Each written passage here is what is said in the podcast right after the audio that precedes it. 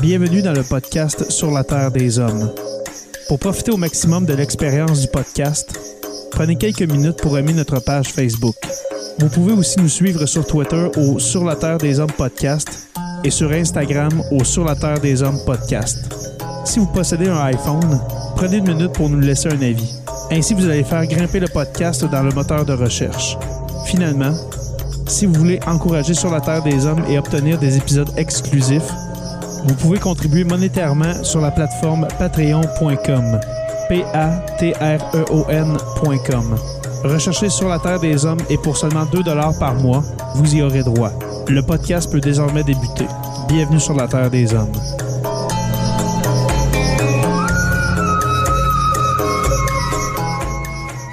Cet épisode de Sur la Terre des Hommes est présenté par Construction Rivard.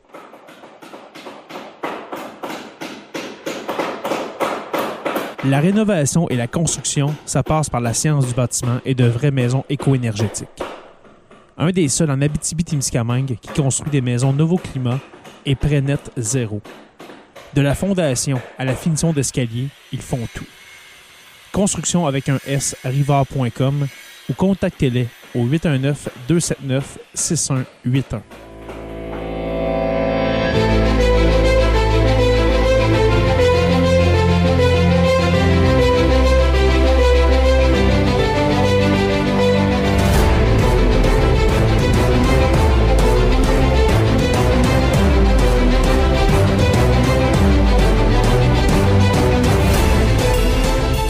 Bonjour à tous et à toutes et bienvenue à cet épisode 230 de Sur la Terre des Hommes. Un premier épisode original pour 2023 euh, parce que vous avez sûrement remarqué que depuis le début de l'année, euh, il y a des épisodes archives, une chronique historique que j'ai fait à la radio du FM 93.1. Mais euh, cette semaine, j'ai décidé de faire un épisode original, même si je suis seul. Et puis, qu'est-ce que je fais quand je suis seul? Eh bien, un épisode narratif, comme au bon vieux temps. Malgré le fait que vous allez l'entendre dans l'épisode, euh, j'ai un problème de voix. Alors euh, oui, une fois par année, pour ceux qui écoutent sur la Terre des Hommes depuis 2018, vous savez que à tous les hivers, je perds la voix tranquillement mais sûrement. Et puis je me suis dit, pourquoi ne pas faire un épisode avant de la perdre totalement? Et comme sujet pour cette semaine, le chat. Certains d'entre nous détestent les chats, mais vraiment les détestent d'une haine profonde que je ne comprendrai jamais, ma foi. Mais euh, peut-être que l'épisode d'aujourd'hui va euh, peut-être expliquer cette haine que nous avons, cette haine euh, inexplicable que certains ont envers les chats. certains d'entre vous qui aimez l'histoire, euh, peut-être que vous savez les origines de cette, euh, de cette peur, de cette haine envers nos amis félins. Mais principalement, c'est surtout au Moyen Âge que ça va commencer, cette histoire-là, de pourquoi les chats sont si répréhensibles, pourquoi les chats sont-ils si évités par plusieurs d'entre nous. Alors, euh, pour commencer 2023, allons-y avec les chats au Moyen Âge qui provient de l'article Les chats au Moyen Âge de Joshua G. Mark. C'est parti.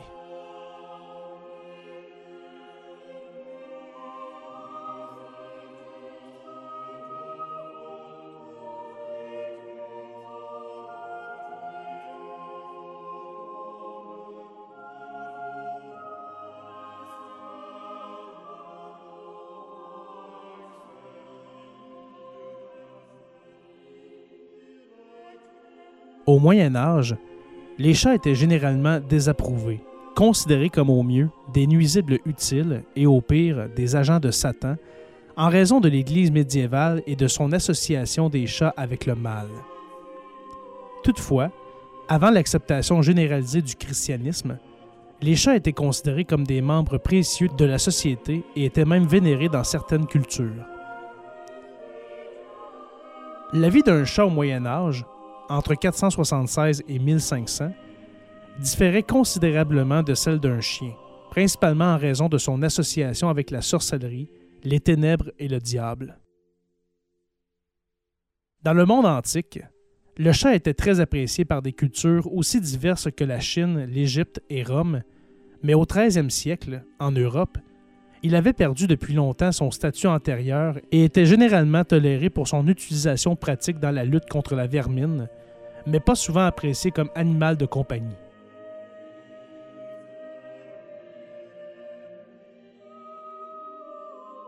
Le chat perdit son ancien statut grâce aux efforts de l'Église médiévale qui encouragea l'association du chat avec les démons et les ténèbres dans le cadre de son programme de longue date visant à diaboliser les croyances, les rituels et les valeurs païennes.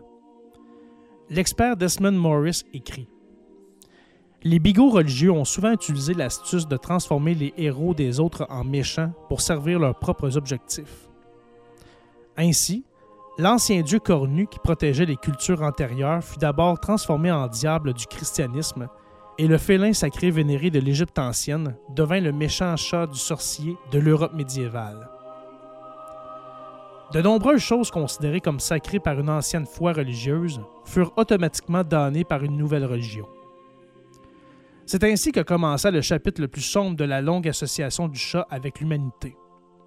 Pendant des siècles, il fut persécuté et les cruautés dont il fut victime reçurent le soutien total de l'Église.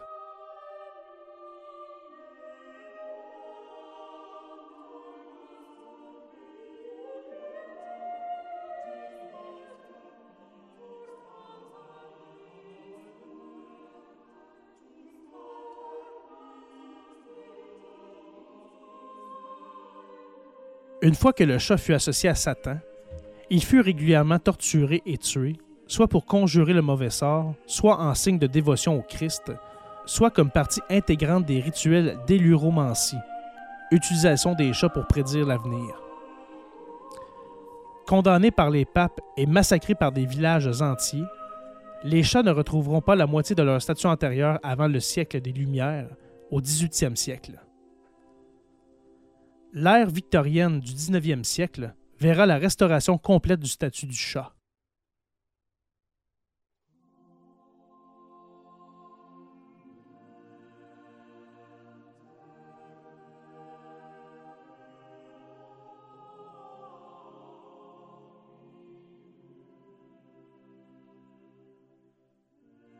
L'association du chat avec l'Égypte ancienne est bien connue.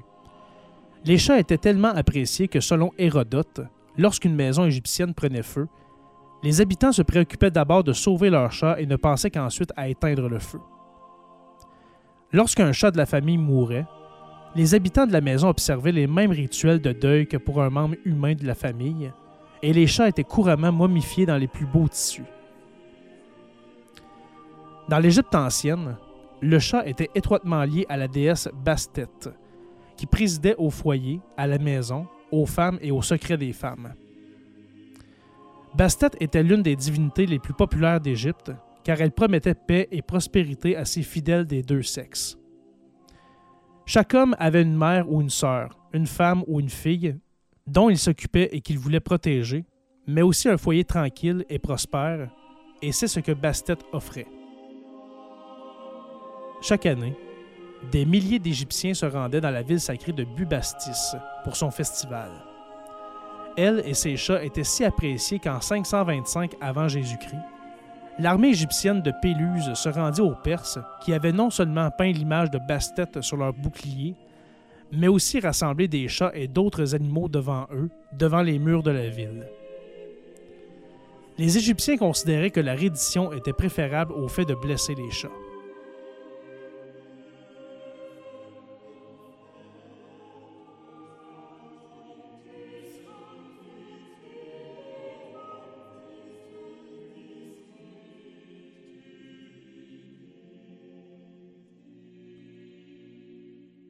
En Grèce et à Rome, le chat n'atteignit jamais le même statut divin, mais il était tout de même très apprécié. Les Grecs reconnaissaient la valeur du chat dans la lutte contre les parasites et le gardaient également comme animal de compagnie, tandis que les Romains, qui préféraient utiliser des belettes pour se débarrasser des souris et des rats, concentraient leurs efforts pour choyer leurs amis félins. Les chats appréciaient la vie dans la Rome antique presque autant qu'en Égypte, comme en témoignent les auteurs latins et les tombes romaines représentant des propriétaires de chats affligés. Les Égyptiens interdisaient l'exportation de chats. La peine encourue pour avoir sorti un chat du pays était la mort. Ils avaient mis en place une équipe spéciale dans leur port qui fouillait les navires débarquants pour s'assurer qu'aucun chat n'avait été introduit clandestinement à bord. Des équipages et des capitaines astucieux durent trouver un moyen de contourner cette loi car le chat finit par être transporté d'Égypte en Grèce, à Rome et en Europe du Nord. Les marins les plus susceptibles d'être à l'origine de ce phénomène étaient les Phéniciens, les maîtres de la navigation et les plus importants commerçants du monde antique, qui répandirent probablement aussi l'association du chat avec la sorcellerie et les enfers.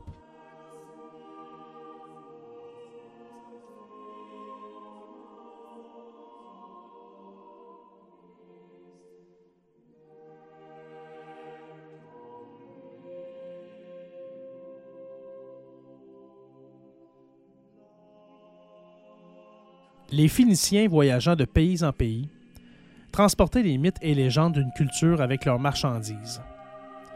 La déesse grecque Hécate et son homologue romaine Trivia présidaient à la mort, aux ténèbres, à la magie, sorcellerie et aux fantômes.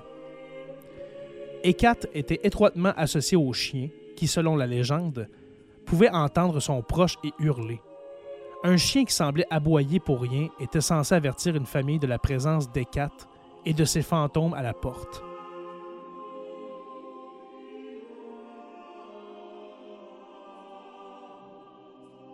Un mythe très populaire, cependant, liait Hécate au chat et c'était l'histoire du grand héros grec Héraclès, le Hercule romain.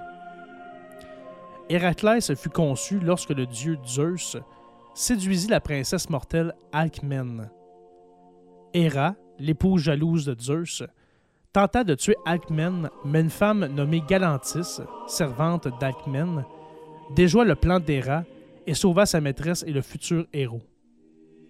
Engagé, Héra punit Galantis en la transformant en chat et en l'envoyant aux enfers pour servir Hécate. Le mythe d'Héraclès, qui comptait parmi les plus populaires de l'Antiquité, fut renforcé par l'écrivain latin Antonius Liberalis au deuxième siècle de notre ère, dans ses Métamorphoses, une réécriture de légendes et de contes plus anciens, qui fut copiée et diffusée dès sa première publication jusqu'au 9e siècle de notre ère et qui resta un best-seller jusqu'au 16e siècle.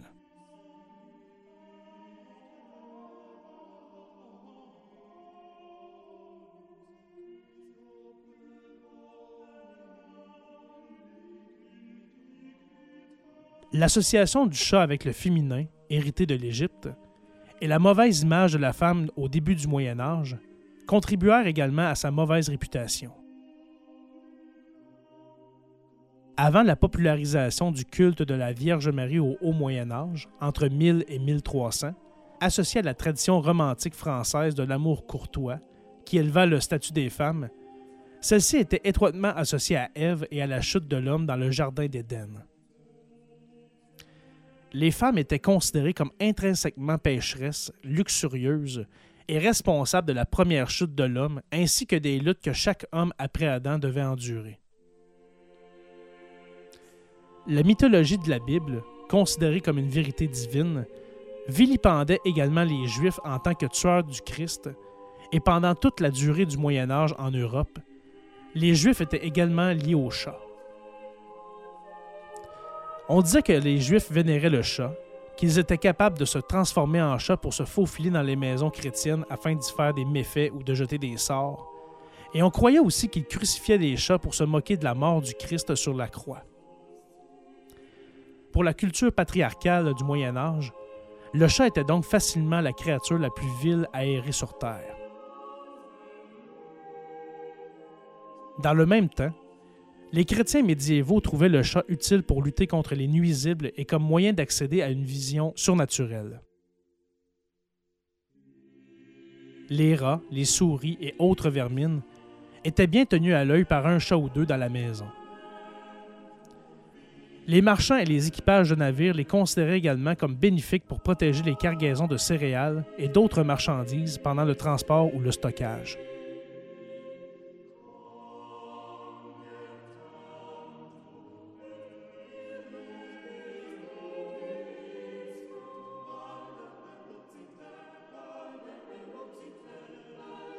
La pratique de l'éluromancie, par laquelle on pouvait prédire l'avenir en observant les mouvements d'un chat, fit en sorte que le chat fut un peu plus apprécié.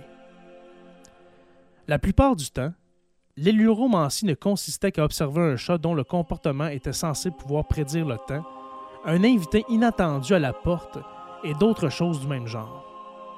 Cependant, l'éluromancie prit une tournure désagréable lors d'un rituel connu sous le nom de Telgerm, pratiqué en Écosse tout au long du Moyen Âge et jusqu'au 16e siècle. Une personne prenait un chat et le faisait rôtir vivant sur une flamme nue en le tournant sur une broche. Le chat hurlait à l'agonie et le diable était invoqué pour protéger l'un des siens. Le diable suppliait la personne de mettre fin aux souffrances du chat, mais la personne tenait bon jusqu'à ce que le diable ait promis de satisfaire une certaine demande souvent une prédiction de l'avenir, on abrégeait alors les souffrances du chat.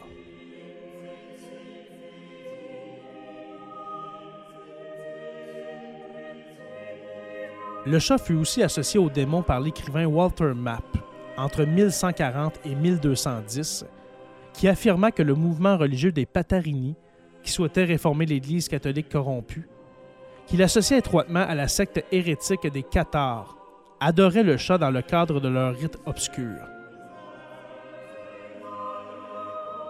Mapp rapporte comment ces chrétiens qui étaient tombés dans le péché et l'erreur en rejoignant les Patarini, mais qui étaient depuis revenus à la vraie foi, firent ce rapport d'un rituel auquel ils auraient assisté. À la tombée de la nuit, les portes, les entrées et les fenêtres étaient fermées. Les familles s'assoient en silence, chacune dans sa synagogue, et attendent. Et au milieu d'elle arrive, suspendu par une corde, un chat noir de grande taille. Dès qu'il voit ce chat, les lumières s'éteignent. Il ne chante ni ne récite des hymnes d'une manière distincte, mais il les marmonne les dents fermées et il tâte dans l'obscurité vers l'endroit où ils ont vu leur Seigneur, et quand ils le trouvent, ils l'embrassent, le plus humblement selon leur folie, les uns sur les pattes, les autres sous la queue, les autres sur les parties génitales. L'histoire de Map, corroborée nulle part ailleurs et probablement satirique, devint si répandue et si souvent répétée qu'elle semble avoir été prise en compte dans la bulle papale qui condamna les chats. Le pape Grégoire IX, entre 1227 et 1241, en réponse au rapport croissant d'hérésie dans toute l'Europe, envoya l'inquisiteur Conrad von Marburg en Allemagne pour débusquer les hérétiques par tous les moyens qu'il jugeait nécessaires. Conrad renvoya au pape un rapport sur les rites insidieux pratiqués, rapport qui ressemble beaucoup au récit de Map sur le rituel du chat, mais avec l'ajout d'une grenouille. Le pape Grégoire IX réagit en publiant la bulle Vox in Rama en 1233, qui dénonçait les chats, en particulier les chats noirs, en tant qu'être maléfique et de connivence avec Satan. Conrad accusa tout spécifiquement le noble allemand Henri III, comte de Seine, mort vers 1246, de participer à ces rituels, mais Henri put se disculper devant un tribunal et conserver sa position. Conrad fut assassiné mystérieusement peu après. Le récit que Conrad fit au pape Grégoire IX ne put être corroboré par aucun autre inquisiteur, ni par personne d'autre d'ailleurs, mais le concept de chat démoniaque continua à s'ancrer dans la conscience publique après 1233.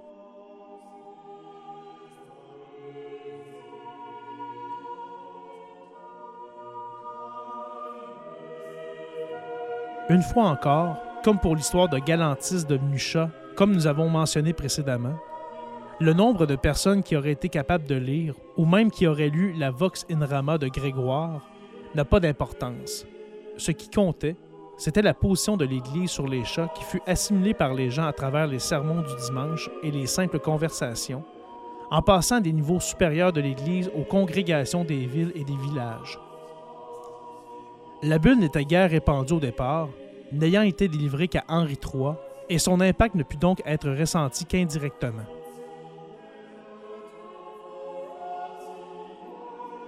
Quelle qu'ait été la manière dont le contenu de la bulle du pape Grégoire IX fut porté à la connaissance du public, c'était une mauvaise nouvelle pour les chats et ceux qui s'en occupaient. Les femmes âgées qui gardaient des chats étaient particulièrement vulnérables à des accusations de sorcellerie, comme le note l'universitaire Virginia C. Holmgren. Une vieille femme vivant seule, sans parents pour l'aider, chérissait souvent un chat comme ami cher et seul compagnon. Le chat et la vieille femme étaient toujours ensemble, le chat s'amusant de n'importe quel travail, surtout lorsqu'il s'agissait de balayer le jardin avec un balai en brindille tout villageois se cachant dans les buissons pour espionner les preuves de sorcellerie, aurait pu voir le chat bondir sur ses mêmes brindilles pour faire un petit tour sur le sol caillouteux, et aurait pu voir le balai et le chat être transportés dans les airs après un bref moment de contact avec une pierre cachée. À ce moment précis, dans un château voisin, un autre chat bien-aimé pouvait être en train de faire le même jeu sur le train de soie de sa maîtresse, alors qu'elle passait d'une fenêtre à un miroir avec ses proches souriant affectueusement. Mais il y avait aussi des sourires sur les visages de ces villageois espions qui couraient chez eux pour rapporter la preuve de la sorcellerie en action.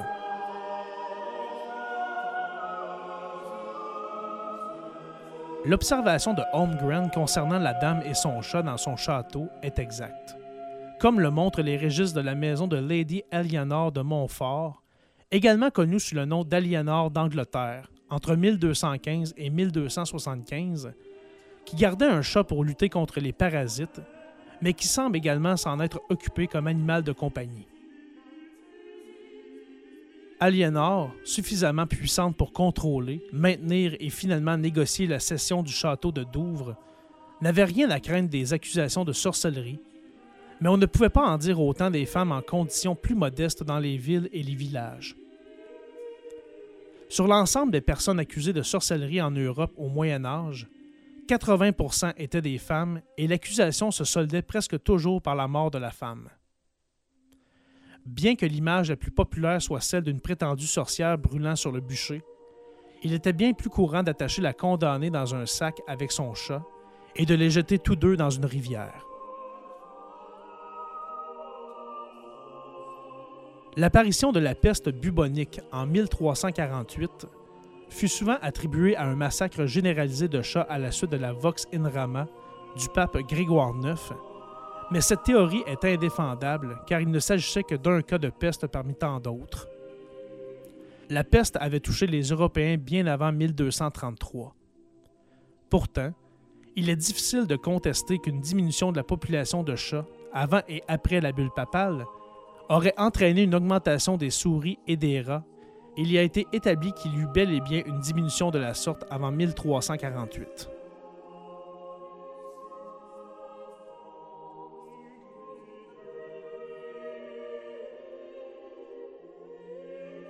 Même si ce ne fut pas le cas, les incidents de peste survenus entre 1233 et 1348 pourrait être attribué à un grand nombre de rongeurs porteurs de parasites qui purent prospérer en l'absence d'une importante population de chats.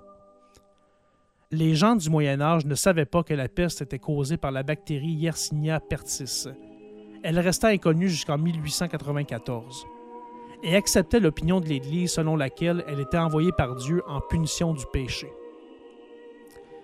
Les chats continuèrent à être vilipendés et tués parce que les gens continuaient à les considérer, à travers le prisme de l'Église, comme mauvais et sans valeur.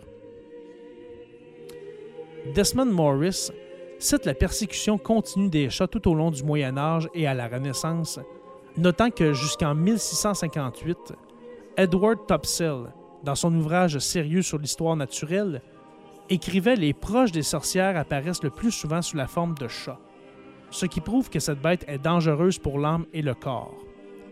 Le chat continuera à être perçu de cette manière jusqu'au siècle des Lumières au 18e siècle.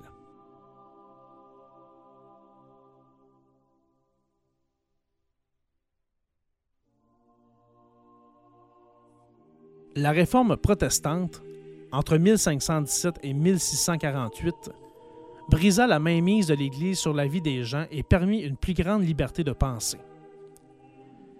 Bien que, comme toujours, il y a eu des gens comme Edward Topsell qui s'accrochaient à des croyances dépassées et irrationnelles, les gens étaient désormais libres de remettre en question les vues de l'Église sur la vie en général et sur les chats en particulier. l'esprit des Lumières encouragea les gens à avoir des chats comme animaux de compagnie, simplement pour le plaisir. Et cette tendance devint plus courante à l'époque victorienne, entre 1837 et 1901, lorsque la reine Victoria rendit aux chats le statut dont ils jouissaient dans l'Égypte ancienne. Lorsque la pierre de Rosette fut déchiffrée en 1822, la culture égyptienne s'ouvrit au monde. Auparavant, les hiéroglyphes étaient considérés comme des ornements étranges, mais une fois que l'on comprit qu'il s'agissait d'une langue, la civilisation égyptienne devint plus visible et attira l'attention du monde entier. Les histoires de découvertes fantastiques dans les tombes anciennes firent la une des journaux en Angleterre et dans le monde entier, et un certain nombre d'entre elles faisaient référence à Bastet et à l'amour des Égyptiens pour les chats. L'intérêt de Victoria pour l'Égypte l'amena à adopter deux persans en bleu, et elle acquit une réputation d'éleveur de chats d'exposition. Comme Victoria était un monarque populaire, la presse fit état de ses intérêts, et ces intérêts furent partagés par d'autres personnes qui souhaitaient désormais avoir leur propre chat. Les efforts de la reine Victoria contribuèrent à ce que le chat reprenne son ancienne place dans la société humaine. Son amour des chats fut porté à l'attention des Américains par le périodique populaire Godey's Ladies Book, publié par Louis A. Godey de Philadelphie entre 1830 et 1878. En 1836, l'écrivaine Sarah Josepha Hale rejoignit l'équipe de rédaction du Godey's Book et commença à écrire des articles vantant les vertus des chats et les joies d'en posséder un.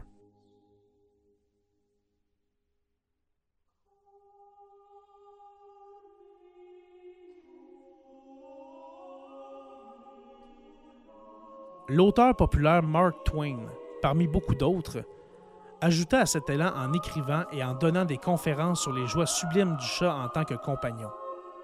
Ainsi, à la fin du 19e siècle, le concept médiéval du chat comme instrument de Satan fut remplacé par celui de l'ami félin et du membre précieux de la famille, si familier aux amoureux des chats d'aujourd'hui comme à ceux de l'Ancien Monde.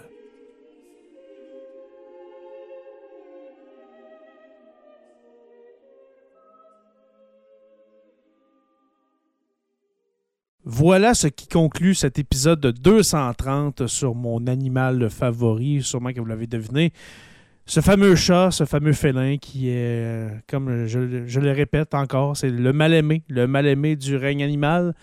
Mais nous comprenons un peu pourquoi aujourd'hui, avec ses croyances euh, ultra, ultra chrétiennes qui tentaient de mettre de côté les croyances païennes de l'ancien monde. Alors, euh, ça allait même jusqu'à euh, démoniser un animal, démoniser le chat, mangeur de vermine et animal inutile euh, selon certains. Alors, voilà ce qui conclut cet épisode. J'espère que vous avez apprécié encore une fois cet épisode, ce n'est pas de mon cru, mais bien le texte d'un article. Souvent, quand je fais des épisodes narratifs, je prends des articles qui existent déjà et puis j'en fais une narration. Alors, euh, je le répète, euh, ce texte sur euh, les chats au Moyen Âge était de Joshua G. Mark. Alors voilà, je vous invite à faire plus ample recherche si vous voulez en savoir plus sur le sujet.